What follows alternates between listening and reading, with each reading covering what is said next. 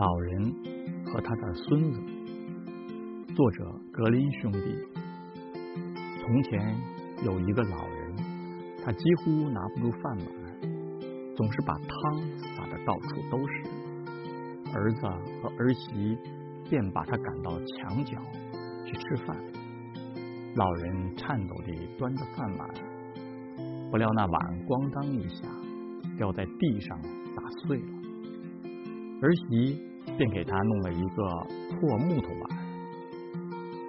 一天，四岁的小孙子把地上的木块捡成一堆，对爸爸妈妈说：“他要做一个木碗，等爸爸妈妈老了，给他们盛饭吃。”年轻的夫妇听完，对视了良久，然后。